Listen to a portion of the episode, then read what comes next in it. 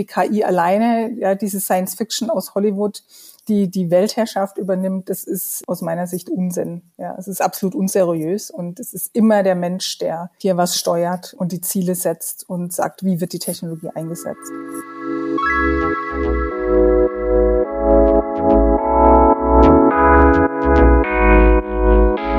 Miteinander morgen machen. Der Zukunftspodcast der R&V. Ihr Host Grisha Brauer-Rabinowitsch.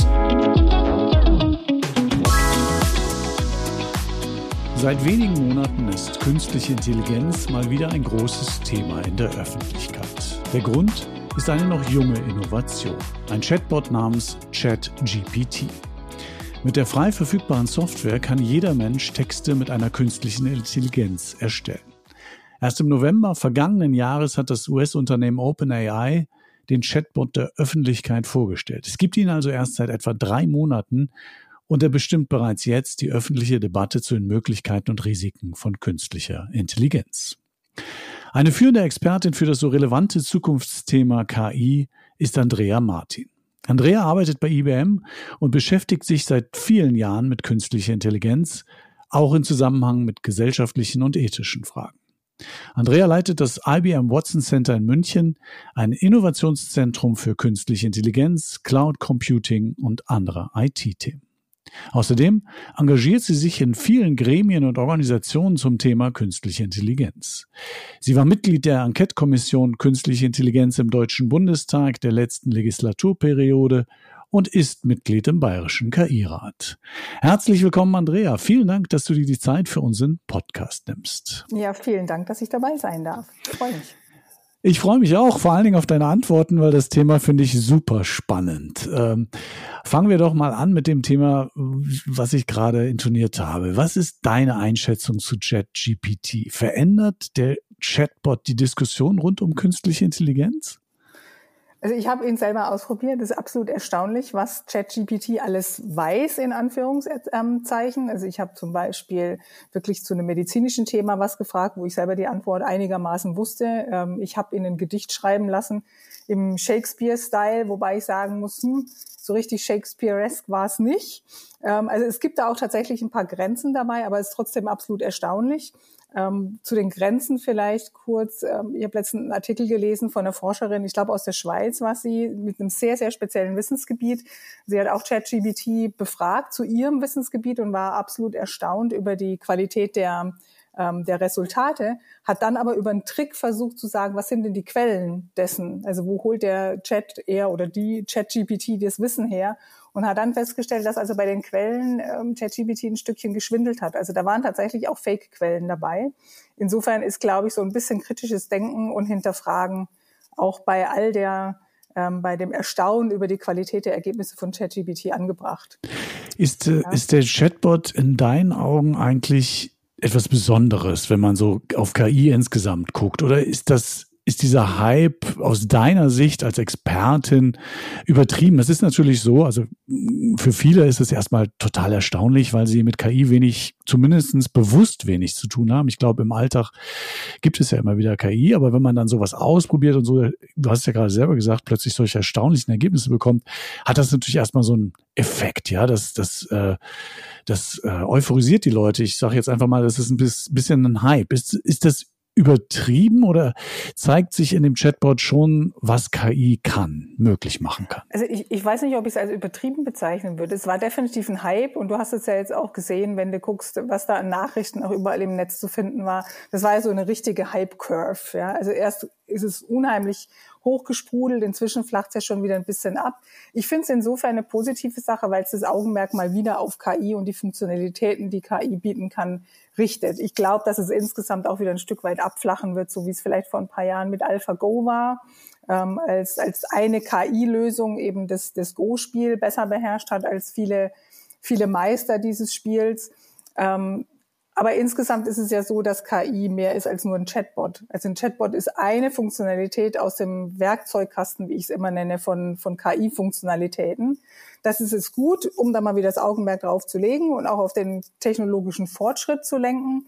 Aber ich sag mal, die KI jetzt gleichzusetzen mit, mit einem ChatGBT, finde ich tatsächlich Unsinn, weil die KI gibt's ohnehin nicht. Das ist das ist ein gutes Stichwort, ja. Andrea. Ähm, was verstehst du eigentlich unter oder was versteht man eigentlich in, in, in deinen Kreisen unter künstlicher Intelligenz? Man hört ja auch immer das Wort Machine Learning oder sonst was. Ich glaube, es sind also Spielarten. Wie würdest du allgemein verständlich erklären, das bezeichnet künstliche Intelligenz? Das, das ist eine sehr interessante Frage, über die wir uns auch in der Enquete-Kommission immer wieder die, die Köpfe zerbrochen haben. Wie definiere ich eigentlich KI? Und das wird, das wird leicht sehr akademisch. Und deshalb würde ich jetzt einfach mal vier Attribute nennen, die für mich zum Thema KI dazugehören. Ähm, das ist jetzt Neudeutsch beziehungsweise Denglisch. Also das eine ist Understand. Das heißt, eine KI-Funktionalität ist es tatsächlich menschliche Sprache zu verstehen, vielleicht auch mit den Nuancen, mal mit einem Dialekt, mal mit einer Ironie, Bilder zu erkennen, Videos zu erkennen. Also all das, was wir mit unseren Sinnen auch aufnehmen. Das ist ein Aspekt. Ein zweiter Aspekt für mich ist das Thema Reason oder Schlussfolgerungen ziehen. Also das, was wir so ganz natürlich tun. Wir haben eine Unmenge von Informationen, die auf uns einprasseln oder die wir ganz bewusst aufnehmen. Wir kombinieren die und ziehen Schlussfolgerungen daraus. Das ist eine Funktionalität, die KI leisten kann, insbesondere wenn es darum geht, Entscheidungen zu unterstützen. Dritter Punkt, den du schon angesprochen hast, ist das Lernen. Das ist halt in diesem Fall dann das maschinelle Lernen. Das heißt, es immer sich weiterentwickeln und gegebenenfalls auch aus einer Interaktion, und das wäre der vierte Punkt, aus der Interaktion zu lernen, beziehungsweise über das Feedback dann neue Dinge wiederum zu eruieren und in das Gesamtmodell aufzunehmen. Also understand, reason, learn und interact, das sind für mich so die vier Hauptattribute, die ich mit Funktionalität rund um künstliche Intelligenz verknüpfen würde. Und ein Chat-GBT, der würde dann in die Kategorien auch von Understand und Interact ein Stück weit reinfallen. Okay, das klingt alles nach sehr menschlichen Fähigkeiten. Ne? Deswegen äh, gibt es wahrscheinlich auch immer, da kommen wir später noch drauf zu, äh, drauf zurück, äh, auch immer wieder auch Befürchtungen, was künstliche Intelligenz angeht. Also zumindest ein Understand ne? und, und Reason und so. Das sind ja Sachen, die, die, wie du sagst, die macht man so von sich aus, aber da passieren ja unglaublich viele Dinge ganz schnell bei uns im Gehirn. Total spannend. Ähm, kannst du mal so beispielhaft ein paar Anwendungsfelder sagen oder paar Beispiele, weißt du da was, wo künstliche Intelligenz schon wirklich zum Einsatz kommt und, und uns und vielleicht sogar unser Leben erleichtert oder verbessert? Mhm. Also ich meine, sowas wie ein ChatGPT ist natürlich ein Beispiel. Ne? Also alles, was sich so rund um virtuelle Assistenten oder Chatbots, die wir jetzt ja nicht nur mit ChatGPT gesehen haben, sondern was es sich auch auf einer Website von einer Versicherung, ähm, SICK, ja, ähm, zu sagen, okay, wie kann ich da Kundinnen und Kunden unterstützen, indem ich Antworten vielleicht auf die einfachen Fragen gebe, ohne dass ich da jetzt ein, ein Callcenter ähm, mit ähm, einbinden muss. Also das ist, das ist ein ganz konkretes Beispiel, was viele von uns, glaube ich, auch schon mitbekommen haben. Ja? Und das würde ich als künstliche Intelligenz Werkzeug bezeichnen. Ein anderes, ähm, wo wir als, als IBM auch gerade ein Projekt gemacht haben, sind so Unterstützung bei Routineaufgaben. Weil oft ist es so, du hast es ja erwähnt, es sind zwar menschliche Attribute, die ich genannt habe, mit diesem Understand, Reason, Learn, Interact, aber gerade wenn es um Routineaufgaben geht oder die Wiederholung von Dingen, ähm, da werden wir halt auch irgendwann mal müde, ja, oder können uns nicht mehr konzentrieren. Und da ist dann der Vorteil von einer künstlichen Intelligenz gegeben, die nicht müde wird, und die auch beliebig viele Fälle anschauen kann. Und der Fall, den ich jetzt da zum Beispiel nennen kann, ist, wir arbeiten mit dem Oberlandesgericht Stuttgart. Da wird KI zur sogenannten Bearbeitung von Massenverfahren verwendet. Das heißt, das Oberlandesgericht Stuttgart beschäftigt sich auch mit dem Abgasskandal und den ganzen Prozessen dazu und es kommen unheimlich viele Berufungen rein. Und ähm, diese Berufungen, die ja oft dann in, in Schriftform an das Oberlandesgericht ähm, übermittelt werden. Da geht es darum, auch vorzukategorisieren. Ne? In welche Kategorie, in welchen Teil des Prozesses fällt es jetzt, wo man dann über bestimmte Parameter, geht ja dann um Autos, also ich Kaufdatum, Motortyp, Schadstoffklasse oder dergleichen, eben diese Berufungsverfahren auch schon mal vorsortieren kann und damit eben sehr viel Arbeit, Routinearbeit von den Mitarbeitern und Mitarbeiterinnen des Oberlandesgerichts eben abnimmt. Ja, und dann kannst du beliebige andere Beispiele, Bilderkennung in der Diagnose, ähm, in der Medizin. Ja, Hautkrebserkennung ist so ein Standardbeispiel, was oft genannt wird, wo eben die künstliche Intelligenzfunktionalität inzwischen in vielen Fällen besser ist als die Ärzte. Noch besser sind Ärzte und die künstliche Intelligenz zusammen, um eben Hautkrebs zu erkennen, Entscheidungsunterstützung ähm, Entdecken neuer Erkenntnisse aus großen Datenmengen. Das sind alles Beispiele, die es das heute gibt. Das ist so dieses Mustererkennungsthema, ne? Das Mustererkennungsthema, genau. Und bei, bei sag mal, den neuen Erkenntnissen aus Forschungsergebnissen geht es wirklich auch darum, die, die Massen von Papers, Veröffentlichungen, die es zu einem bestimmten Themengebiet gibt, eben auch zu scannen, in Anführungszeichen. Also nicht scannen im Sinne von Papier in, in digital zu scannen, sondern den Text zu scannen und, ähm, und vielleicht Korrelationen zu finden, die wir mit unserem menschlichen Gehirn gar nicht so einfach finden würden, weil es einfach zu viel Information ist. Okay, aber irgendjemand muss, dem, muss der künstlichen Intelligenz ja sagen, wonach sie suchen soll dann. Ne? Das heißt, der Input kommt ja immer vom Menschen genau, am Ende. Ne? Genau, genau. Die, also Ziele setzen, äh, das wäre mir jetzt sehr unbekannt, dass KI sich selber Ziele setzen könnte. Das kommt okay. von uns, genau. Das kommt von uns, gut.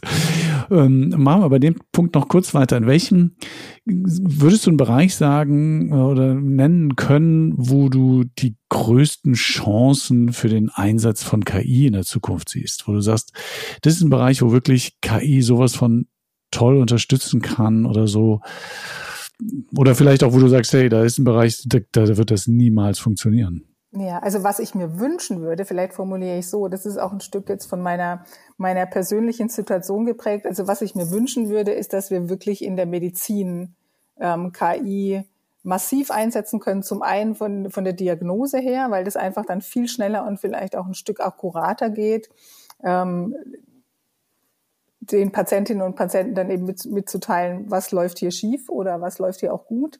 Und dann aber vor allem in, in der personalisierten Therapie. Ja, also dass du sagst, ich kann wirklich unheimlich verschiedene und unterschiedliche Datenquellen miteinander kombinieren und dann vielleicht auf Besonderheiten stoßen ähm, oder Erkenntnisse verwenden, die vielleicht in, nennen das als Beispiel einfach die in den USA entwickelt wurden, die aber vielleicht hierzulande oder in anderen Ländern noch nicht so bekannt sind und solche Erkenntnisse mit einzubeziehen, um dann personalisierte Therapien zu identifizieren.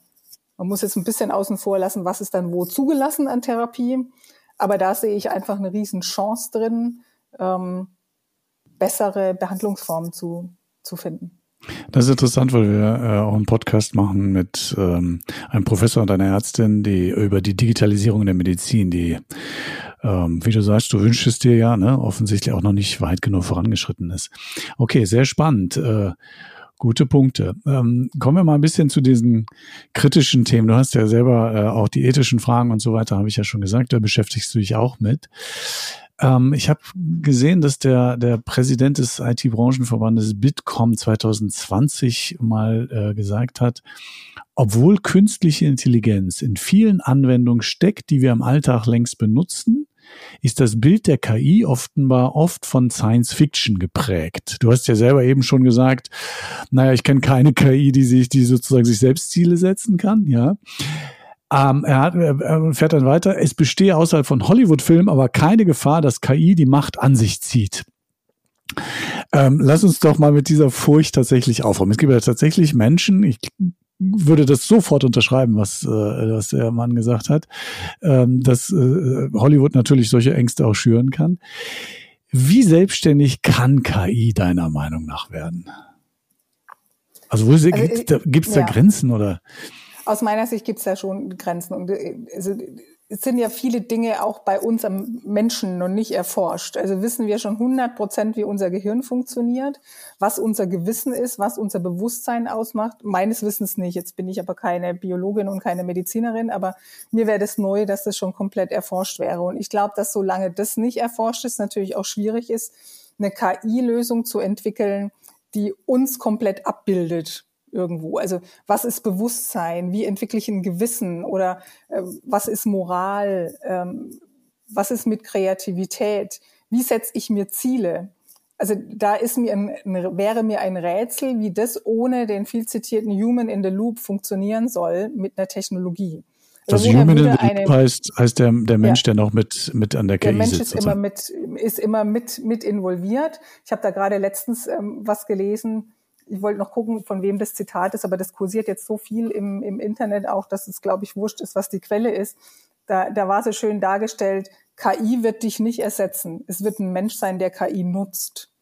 Jetzt kannst du sagen, hm, ersetzt mich immer noch, aber es zeigt auch diese Bedeutung von nee, die KI alleine, ja, diese Science Fiction aus Hollywood, die die Weltherrschaft übernimmt, das ist ähm, aus meiner Sicht Unsinn. Ja, es ist absolut unseriös und es ist immer der Mensch, der hier was steuert und, und die Ziele setzt und sagt, wie wird die Technologie eingesetzt.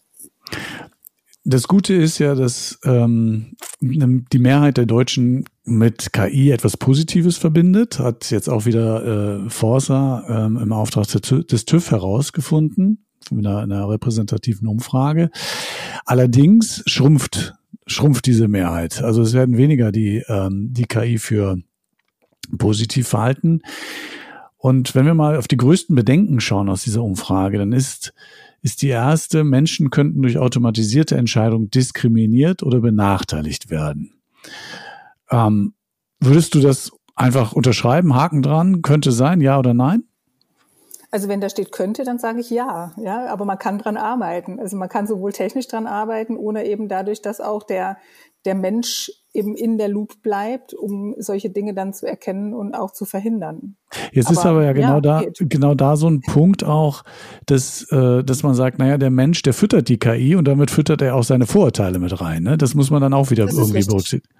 Das ist okay. ja absolut richtig. Ja, also die, die, meine, wir alle lernen aufgrund von Daten und Informationen. Ich meine, anders lernen wir auch als Menschen nicht. Genauso ist es bei der KI. Und wenn die Daten, die ich benutze, ähm, um eine KI zu trainieren, wenn die diesen Bias oder diese Diskriminierung enthalten, dann, äh, dann repliziert sich auch natürlich die Diskriminierung. Das heißt, wir müssen da darauf achten, die, die qualitativ richtigen Datensätze zu haben und äh, frühzeitig gegebenenfalls auch mit technischen Mitteln solche Diskriminierungen zu erkennen, wenn wir sie selbst nicht erkennen. Ja, weil, wie du es ja richtig gesagt hast, wir sind ja selber alle irgendwo ein Stück biased, bewusst oder unbewusst, ho hoffentlich die meiste Zeit unbewusst, ja, ähm, hilft uns beim Überleben und schnell Entscheidungen zu treffen, ist erst per se ja nicht, nicht komplett falsch. Aber wenn man dann sowas repliziert, dann wird es natürlich kritisch. Das heißt, eigentlich müsste man sich, bevor man so eine KI füttert, erstmal tatsächlich tiefe Gedanken darüber machen, wie umgehe ich das? Ne? Also, weil äh, ein Beispiel, was man auch liest, ist, äh, wenn man wenn man äh, versucht, äh, Entscheidungen im Recruiting ähm, eine, eine KI zu füttern und man nimmt alte Ergebnisse, dann kriegt man ja genau die Ergebnisse, die Menschen sich ausgesucht haben, womöglich mit einem Bias, mit einem Vorurteil gegen wen auch immer oder wie auch immer, ja. Das heißt, da müsste man im Prinzip auch deiner Meinung nach im Vorfeld immer schon sich sehr genau Gedanken machen, ja. Da muss man sich sehr genau Gedanken machen. Da muss ich mir auch Gedanken drüber machen, was für ein Ergebnis will ich eigentlich erreichen. Ja, und dann kommt man auch zu einer meiner Lieblingsfragen, gerade in diesem Kontext Bias und Diskriminierung. Was ist eigentlich fair? Ja, und was ist diskriminierungsfrei? Und das ist eigentlich eine ganz interessante Frage, die überhaupt nichts mit der Technologie an sich zu tun hat, sondern über die wir uns eigentlich grundsätzlich erstmal Gedanken machen müssen, weil die Antwort auf diese Frage natürlich auch mit unserem Wertesystem zusammenhängt. Und unser Wertesystem, wenn wir jetzt mal von, von Deutschland oder Europa ausgehen, halt durchaus ein anderes sein kann, als es in anderen Teilen der Welt. Und die Antwort auf diese Frage, was ist eigentlich fair, durchaus unterschiedlich ausfallen kann, ob uns das jetzt gefällt oder nicht. Ja, aber das sind so Punkte, wo ich sage, es geht auch wenn KI in erster Linie vielleicht sich wie ein Technologiethema anhört, nicht nur um das Thema Technologie bei all diesen Fragen. Mhm. Und das ist, was du gerade gesagt hast, total spannend, weil man braucht ja nur an unseren großen Partner USA denken. Auch da sind, sind, äh, sind äh, werden Dinge zum Teil ganz anders gesehen. Ja, sehr spannend. Ähm, der will nochmal zurückkommen. Der zweite Punkt bei den Bedenken der Bevölkerung aus dieser Untersuchung äh, ist, Menschen können manipuliert werden. Stimmt es wirklich? Kann man kann Menschen mit KI manipuliert werden? Würdest du sagen, ja oder eher nö? Ich, ich, ich stelle bei sowas gern immer auch die Gegenfrage. Ähm, sind wir nicht schon immer manipulierbar gewesen? Also ich meine, es, es gibt schon jahrelang Werbung im, im Fernsehen, im Radio, in den Zeitungen. Auch dadurch können wir manipuliert werden, wenn wir nicht kritisch hinterfragen. Insofern sage ich, auch durch ein Ergebnis oder einen Vorschlag einer KI-Lösung kann ich natürlich genauso manipuliert werden, wie ich bisher durch beispielsweise Werbung manipuliert werden konnte. Insofern ist es, und das war übrigens auch ein Thema in der Enquete-Kommission bei der Diskussion, ist es aus meiner Sicht immens wichtig, dass wir auch bei der Ausbildung von generell der Bevölkerung, aber auch von den, von den Kindern, Studentinnen und Studenten nicht nur auf die technischen Aspekte achten, jetzt wo alle Welt von Digitalisierung spricht, sondern dass wir solche Themen wie kritisches Hinterfragen, kritisches Denken auch ein Stück weit in den Mittelpunkt stellen, damit wir eben sowas auch im Zweifelsfall erkennen können oder uns eben zum Beispiel auch bei ChatGBT fragen, stimmt denn das, was er mir jetzt da sagt? Ähm, nutze ich wirklich ChatGBT als meine einzige Quelle, wenn es um neues Wissensgebiet geht, oder mache ich es eben wie bisher, man es bisher eigentlich auch als gute Practice macht, suche ich mir mehrere Quellen und ziehe dann die Schlussfolgerung draus, was eigentlich der, der Fakt ist. Ja, also immer dieses Verlassen auf eine Quelle finde ich kritisch und deshalb brauche ich kritisches Denken. Mhm. Ähm, ja. Guter Punkt, ja, auch die Manipulation durch, äh, wir werden ja immer manipuliert, äh, ja, und da werden bestimmte Knöpfe in unserem Gehirn gedrückt, ja. Warum lächeln alle Menschen in Werbung? Weil wir dann auch sofort positiv gestimmt werden. Das ist einfach so. Ja, das ist, ist in der Natur der, der Sache. Finde ich total spannend. Ja, du hast recht. Ähm, ähm, der dritte Punkt ist, es wird nicht transparent gemacht, wann KI zum Einsatz kommt. Ähm, Frage, ob das überhaupt sein muss, dass man es Transparenz machen muss. Vielleicht, wenn also, man wenn man es überprüfen ja. will, ja, aber hm. Also ich persönlich finde, es wäre fair zu sagen, wann KI zum Einsatz kommt. Also ich fände es zum Beispiel auch ähm, fair oder finde es nur fair, dass wenn ich einen Chatbot auf einer Website zum Beispiel benutze, dass ich weiß, dass es ein Chatbot ist und nicht ein, ein echter Mensch, ja, weil die ja durchaus auch ähm, nette Namen haben, ja, die du mit, mit, einem, mit einem Menschen gleichsetzen würdest. Insofern finde ich, sollte man das schon transparent machen. Kommt dann immer drauf an, wem mache ich was in welchem Ausmaß transparent. Also erkläre ich jemandem das Machine Learning Modell, wahrscheinlich erkläre ich das der breiten Bevölkerung nicht, aber vielleicht einem, der technisch versiert ist, in einem, in einem Projekt bei einem unserer Kunden, vielleicht in der Firma, macht es dann schon Sinn. Aber ich finde es mit dem Transparentmachen generell zu sagen, da steckt ein Stück weit KI drin und nicht nur menschliche Intelligenz, das macht Sinn. Und das ist ja was, was du auch positiv tatsächlich über, über Regulierung ähm, bewerkstelligen kannst. Ja. Also das heißt, äh, du würdest dafür plädieren, es transparent zu machen, wo KI drin steckt. Und äh, da müsste man dann im Prinzip auch nochmal dran arbeiten, auch zusammen mit der Politik wahrscheinlich. Und der vierte Punkt, und dann will ich auch diese Liste, äh, das Abarbeiten der Liste mit dir beenden, ist das Thema, was, äh, was glaube ich in Deutschland immer irgendwann kommt, nämlich persönliche Daten werden nicht geschützt. Äh, das ist jetzt die Frage, ob das nur für die KI gilt, das äh, wage ich mal zu bezweifeln. Aber würdest du sagen, ich würde es mal übersetzen im Sinne von, das ist KI bei KI noch gefährlicher als anderswo? Frage. Also auf deine letzte Frage einzugehen, ist es gefährlicher als anderswo? Gegebenenfalls durch die Skalierung kann es natürlich ein Stückchen riskanter sein ja, weil eben schneller sich dann auch persönliche Daten irgendwo verbreiten, wo du es nicht möchtest. Aber ich sage mal, jetzt sind wir in der EU, ja, es gibt die DSGVO. Man muss persönliche Daten schützen. Also zu sagen, persönliche Daten werden nicht geschützt, dann sage ich, okay, wenn das so ist, dann verhält sich aber jemand ungesetzlich. Ja, also insofern würde ich das Argument nicht als so schwerwiegend betrachten. Fakt ist aber natürlich, dass wir uns schon überlegen müssen, ähm, wie gehe ich mit meinen Daten um? Ja, und welche meiner Daten will ich auch preisgeben? Ja, und da, da nehme ich immer ähm, meine, meine Schwiegermutter als, als Beispiel, ja, wo ich sage, sie ist mit Sicherheit kein Digital Native, wo es von unserer Seite, also mein Mann und ich, schon viel Erklärung auch bedarf, zu sagen, was machst du da mit deinen Daten und was bewirkt es dann auch? Also Beispiel Corona-Warn-App, wo sie sagt, aber ich will doch kein gläserner Mensch werden. Da sage ich, na, mit der App wirst du auch kein gläserner Mensch. Aber wenn du irgendwelche Coupons in deinem Supermarkt irgendwie einlöst und dem, dem Supermarkt mitteilst, was du alles gekauft hast, dann bist du da viel gläserner und viel transparenter. Also das finde ich einen, einen wesentlicheren Punkt, als werden meine persönlichen Daten geschützt oder nicht geschützt, sondern zu sagen, wie schaffen wir es eigentlich, dass wir alle souverän mit unseren Daten umgehen und entscheiden, wo gebe ich die Preis und in welcher Form gebe ich sie preis wo ist vielleicht Datenpreisgabe dann auch der Preis im wahrsten Sinn des Wortes für Convenience. Ja, mein Beispiel hier Google Maps. Google Maps nutze ich auch, um Staus zu erkennen. Ja, und dann sage ich, die Staus erkenne ich aber nur, wenn viele, viele Menschen ihre Daten preisgeben, ihre Lokationsdaten preisgeben. Wenn ich diesen Service nutzen will, wäre es nur solidarisch im, im besten Sinn des Wortes, wenn ich auch meine Lokationsdaten preisgebe, dass andere davon profitieren, wo ich bin und ob ich mich schnell oder langsam bewege in dem Stau das ist für mich ein Beispiel, wo ich sage, da mache ich das, da habe ich das bewusst entschieden, wegen der Convenience die Staumeldungen zu bekommen. Gebe ich deshalb Unternehmen an anderen Stellen Daten? Nee, nicht notwendigerweise. Ja, das ist ein kleiner Exkurs jetzt weg von KI, finde ich aber total spannend. Ich glaube, äh, allein, man merkt schon, wenn man mit dir spricht, allein sich Gedanken drüber zu machen und was machen wir da eigentlich und wo sind die Daten jetzt, die dahinter stecken, ist, glaube ich, wichtig. Ich, äh, auch da nochmal eine kleine Anmerkung am Rande, da sollten wir wahrscheinlich auch bei den Jüngsten mit anfangen, denen das sehr ausführlich zu erklären. Ja. Ähm, ähm, Siehst du eine Möglichkeit, die Akzeptanz in der Bevölkerung zu stärken? Meinst du, ChatGPT hilft dabei?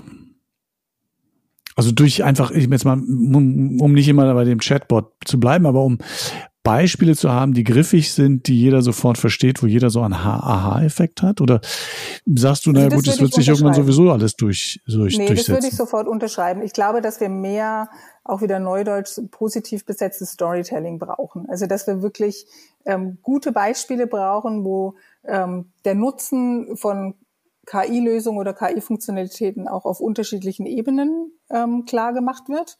Weil das eine kann ja sein, dass es eben für mich persönlich oder für dich persönlich einen, einen, Nutzen bringt. Das andere kann sein, dass es für eine Gesellschaft oder für ein Unternehmen einen Nutzen bringt. Und ich glaube, wir brauchen mehr solches Storytelling, um, um eben auch ein Stück einen Kontrapunkt zu liefern zu diesen Hollywood-Mythen von ähm, KI kann was ganz Schlimmes anrichten. Ich glaube, da braucht man mehr dieses, wie gesagt, positive Storytelling. Das ist auch immer wieder ein Thema gewesen in der Enquete oder jetzt auch in der in dem bayerischen KI-Rat, dass wir gesagt haben, wenn es darum geht, KI wirklich zu fördern und auch die Akzeptanz in der Bevölkerung zu bekommen, dann musst du Geschichten erzählen. Und die Geschichten beinhalten natürlich auch, dass du dann Vertrauen schaffst in die in diese Lösungen und eben dann auch Punkte, die du jetzt gerade aufgelistet hattest mit ähm, Diskriminierung, Manipulationsrisiko und dergleichen, dass du die so ein Stück, ich sag mal, aufarbeitest und sagst, kann alles passieren, aber wir haben Möglichkeiten, sowohl durch die Interaktion, durch eine Diskussion, durch Rahmenbedingungen als auch technisch, die zu beheben. Und ich glaube, dann lassen sich einige Mythen auch so ein Stück abwenden und sagen, Nee, ist nicht so. Ja. Du hast gerade schon deine Mitarbeiter in der Enquete-Kommission und im KI-Rat in Bayern nochmal erwähnt. Das ist ein gutes Stichwort auch. Äh, wie ist das in der Politik mit der Akzeptanz und was, was spürst du da? Spürst du da äh, äh, eher das, wie du sagst, wir wollen das fördern oder ist das ein gemischtes Bild oder ähm, was bewegt die Politik bei dem Thema? Also du kannst schon ein, ein bisschen einen Unterschied bemerken in ähm, vom Parteiengefüge, logischerweise. Ja, gibt manche Parteien, die sind da vielleicht fortschrittsgläubiger und andere sehen eher die, die sozialen Aspekte. Da ist auch nichts falsch dran, weil ich glaube, die Mischung macht es dann tatsächlich. Aber ich glaube, jeder und, und jede Politikerin haben eingesehen und gesehen, dass es keinen Weg dran vorbei gibt. Ja, also das, die Digitalisierung geht auch nicht mehr weg und KI geht auch nicht mehr weg. Das heißt, es geht, es geht darum zu sagen, wie wollen wir eigentlich mit KI arbeiten? Was für Rahmenbedingungen wollen wir da setzen? Wo müssen wir aufpassen? Wo gibt es gegebenenfalls Risiken? Aber vor allem auch, wo sind eigentlich die Chancen? Und in der Diskussion würde ich jetzt mal sagen, mit den aller, allermeisten Politikern und Politikerinnen, gerade in der Enquete-Kommission, war eigentlich der Fokus sehr stark auf den Chancen, ohne dabei die Risiken aus dem Auge zu verlieren. Mhm. So eine Enquete-Kommission ist ja auch, ein, wenn ich, stelle ich mir das einfach mal so vor, äh, ein relativ bunt gemischter Haufen. Du hast selber mal gesagt, wir werden künstliche Intelligenz nur zum Erfolg führen für unsere Gesellschaft und Wirtschaft, wenn wir interdisziplinär diskutieren. Das bedeutet einerseits einen regen Austausch zwischen Forschung, Wirtschaft und Politik und andererseits einen Austausch zwischen Disziplinen. Das heißt Technologie, Anwendungsbranchen, Soziologie, Psychologie und vielen mehr. Sind wir da oder müssen wir da noch viel besser werden? Ähm, wir müssen noch besser werden, aber ich glaube, wir haben da schon große Fortschritte gemacht. Also gerade solche Gremien wie eine Enquete oder auch der, der KI-Rat in Bayern, aber auch wenn du Verbände nimmst, du hast vorhin selber Bitkom zum Beispiel erwähnt, es gibt ja auch andere Vereine wie äh, D21, es gibt eine Initiative, die nennt sich KI im Dienste der Diversität, ähm, es gibt dann auch, ich sag mal, in den Ländern verschiedene Verbände, die sich mit dem Thema Digitalisierung und KI beschäftigen. Und was ich beobachte, ist, dass die meisten hier tatsächlich über die Disziplin hinweg arbeiten. Also das ist selten, zumindest die, mit denen ich mich auch beschäftige oder da involviert bin, die, selten ist, dass da nur, sage ich mal, Informatiker und Informatikerinnen sitzen oder, oder nur Soziologinnen und Soziologen, sondern dass es eigentlich immer um den Austausch geht, weil ich glaube, den, den meisten schon klar geworden ist, wir können nicht Expertinnen und Experten in allen Gebieten sein, aber so, so Technologien oder die Digitalisierung ganz allgemein hat viel größere Auswirkungen auf uns alle, als dass du das nur in einem Themengebiet betrachten darfst. Ja, klar gibt's für viele Sachen technologische Lösungen, aber wie ich vorhin sagte, ne, die Frage, was ist fair, ist keine technologische Frage. Ja, das heißt, da, da muss ich mich schon mit anderen zusammensetzen. Und genauso wichtig finde ich es aber auch, und da kann man vielleicht noch ein bisschen mehr Fortschritte machen, ist, dass man sagt, eine Regulatorik zum Thema KI oder anderen digitalen Themen, die darf auch nicht nur von Politikern, Politikerinnen oder aus dem, aus dem Rechtswesen oder dergleichen kommen, sondern da muss man schon auch ein Stück damit berücksichtigen, wie funktioniert die Technologie eigentlich und macht es jetzt Sinn, was wir hier gerade regulieren, ja oder nein. Also es gibt noch Handlungsbedarf, aber zu, zur, zur Frage, ähm, sind wir da noch gar nicht, würde ich sagen, nee. Also da haben wir schon Fortschritte gemacht. Aber es gibt halt auch immer wieder neue Fragen. KI entwickelt sich weiter, die Digitalisierung entwickelt sich weiter. Deshalb wirft es auch immer wieder neue Fragen auf. Und der positive Aspekt dabei ist ja, dass wir uns jetzt parallel zu der Entwicklung damit beschäftigen, nicht erst hinterher. Mhm. Was ist denn, du hast gerade die Regulierung angesprochen. Ist ja ein klassisches Thema der Politik auch. Ähm, wie du sagst, aber da gehören auch andere dazu. Was ist für in deinen Augen der wichtigste Punkt? Was muss eigentlich bei einer KI reguliert werden? Also ich finde, das eine ist das Thema, was ich schon angesprochen habe mit der Transparenz. Das finde ich jetzt persönlich ähm, einfach ein wichtiges, dass ich weiß, womit ich es zu tun habe. Ja, also genauso wie ich auch wissen möchte, was wird mit meinen Daten gemacht, würde ich gerne auch wissen, ob da KI drin steckt in der, in der Lösung oder nicht. Das andere ist sicherlich, dass, dass man sich angucken muss und ich habe nicht die perfekte Lösung parat, aber wo stecken gegebenenfalls Risiken? Ja, wo stecken Risiken auch für ein Individuum ähm, drin? Ja, wo ich sage, da kann massiver Schaden zugefügt werden. Da muss ich dann gucken, wie kann ich das abwenden, beziehungsweise wie kann ich das regulieren? Und eine Möglichkeit ist zum Beispiel, sich anzugucken, wie viele Alternativlösungen habe ich denn ähm, zur Auswahl. Also sagen, wenn es nur eine Lösung gibt, dann muss ich vielleicht ein bisschen stärker regulieren, als wenn ich vier zur Auswahl habe, die unterschiedliche Risiken bergen und unterschiedliche Chancen und ich dann sagen kann, okay, wenn mir die nicht gefällt, wenn mir das Risiko für mich persönlich zu groß ist, dann nehme ich halt eine von den anderen dreien. Also so eine Risikobetrachtung, glaube ich, macht definitiv Sinn, wenn sie nicht zu eng wird weil damit kannst du natürlich schnell auch Innovation verhindern. Und die Chancen einhängen, ne? Also und die, Ch die Chancen dann beiseite schieben und dann haben vielleicht andere die Chancen wahrgenommen, aber nicht wir. Mhm, ja. Genau. Okay, das heißt, ähm, nur um das mal auf den Punkt zu bringen, du bist eine klare Verfechterin für die Chancen der künstlichen Intelligenz, ähm, siehst aber gleichzeitig Risiken müssen reguliert werden und man muss schauen, ähm, auch aufgrund, aufgrund von Akzeptanz und Transparenz und anderen Themen, dass, äh, dass man das nicht total entfesselt läuft, sozusagen, sag ich mal. Absolut, es ist wie immer, wie, wie, wie so oft im Leben nicht schwarz-weiß, sondern grau. Ne? Genau. Ja. Ähm, kann man, kann die Politik eigentlich was tun, um das Thema wirklich richtig, jetzt mal abgesehen von Regulierung, um es richtig zu pushen? Gibt's, ist da, gibt's da irgendwelche Diskussionen? Irgendwie, okay, ja, wir, Geld ist ja immer ein Thema, aber. Ja, Geld ist immer ein Thema, ja, genau. Und wer investiert wie viel? Da gibt's ja auch dann so richtige Wettbewerbe. Also, das ist jetzt meine wirklich persönliche Sicht. Ähm, es wird oft diskutiert über das Thema Forschung und Entwicklung und dass wir uns in Deutschland oder in Europa doch nicht abhängen lassen dürfen. Ja, und jetzt ist es einfach so, dass, dass viele amerikanische Konzerne oder auch chinesische Konzerne, glaube ich, im, im Thema KI von der Forschung und Entwicklung einfach vorne mit dabei sind. Jetzt ist die Frage, will ich da ein Aufholspiel betreiben oder sage ich eher im, im sag mal, mit einem anderen Aspekt betrachtet, nee, ich will jetzt gucken, dass möglichst viele Unternehmen in Deutschland oder in Europa KI anwenden, um ihren Wettbewerbsvorteil auszubauen, sich einen zu verschaffen, vielleicht auch sowas mit KI Made in Europe, DSGVO-konform, sich sogar einen Wettbewerbsvorteil zu verschaffen, weil wir das können mit der vertrauenswürdigen KI. Ähm, ich persönlich würde den, den Fokus eher auf das Thema Anwendung und Ausbildung legen, als tatsächlich zu sagen, wir müssen jetzt aufholen. Aber ich weiß, dass es da auch unterschiedliche Meinungen gibt. Was meinst du mit Ausbildung? Ähm, dass wir, dass wir es schaffen, unsere sagen wir, die, die ins Berufsleben einsteigen, also Schüler, Schülerinnen, Studenten, Studentinnen, aber prinzipiell auch die breitere Bevölkerung, also auch die, die jetzt im Erwerbstätig sind und ähm, sich weiterbilden müssen, dass wir die auf den neuesten Stand zum Thema KI bringen. Egal, sage ich jetzt mal, wo geforscht und entwickelt wird, damit es die Leute dann auch sind, die KI anwenden können. Und dadurch einen Vorteil für, für Unternehmen, Gesellschaft oder auch Staat ähm, erreichen. Mhm. Spannend, du hast eben schon so ein bisschen angeteasert, die Unterschiede auch in den, ähm, in den, in den verschiedenen Ländern. Wo würdest du sagen, wo steht Deutschland da einfach im Vergleich, nur mal um so ein Gefühl zu kriegen? Es ist wieder meine subjektive Sicht. Ich glaube nicht, dass Deutschland da irgendwie viel, viel schlechter oder besser dasteht als andere Länder. Ähm, auch wenn du es mit Europa vergleichst, gibt es sicherlich Länder, die haben eine integriertere KI-Strategie als es Deutschland vielleicht hat.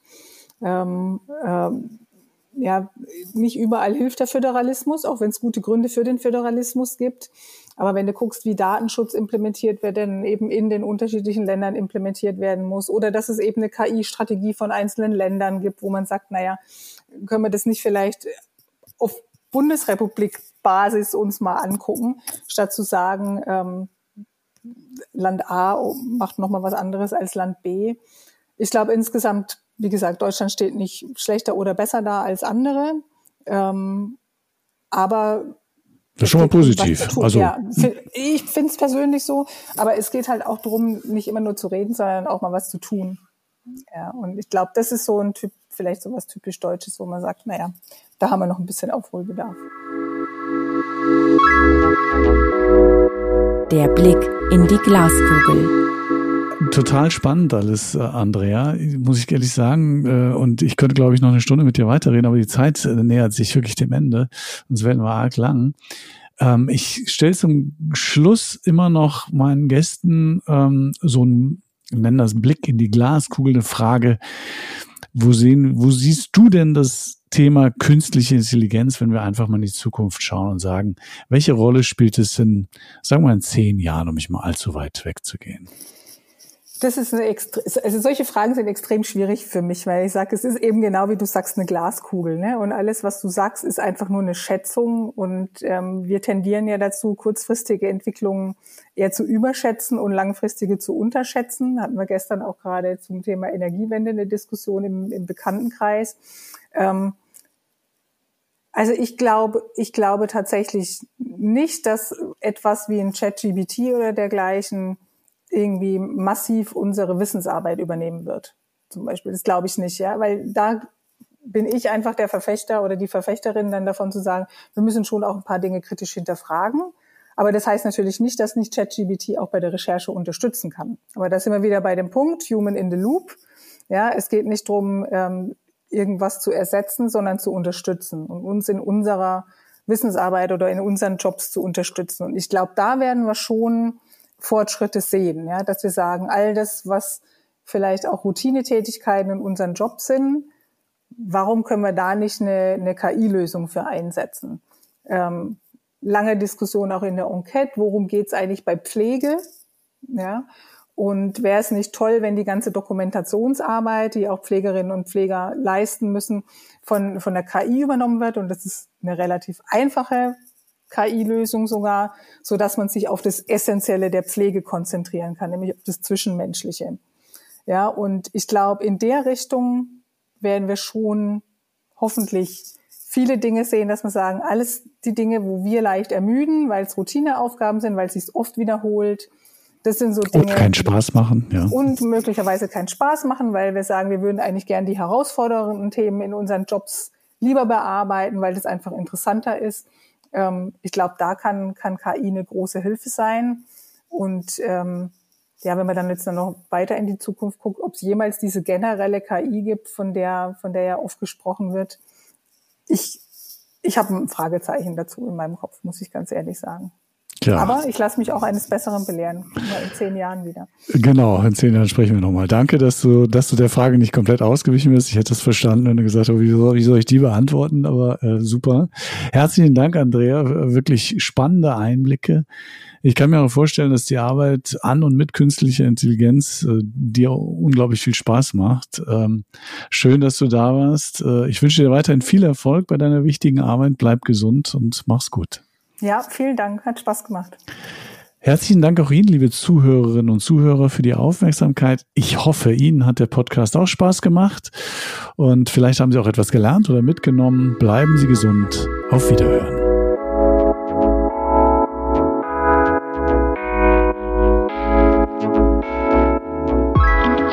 Weitere Informationen und alle Links zu dieser Podcast-Folge finden Sie in den Show Notes. Wenn Sie uns Feedback geben wollen, Fragen zu diesem Podcast haben oder uns einen Gast oder ein Thema vorschlagen möchten, dann können Sie uns gerne eine E-Mail schreiben an g-podcast.ruf.de.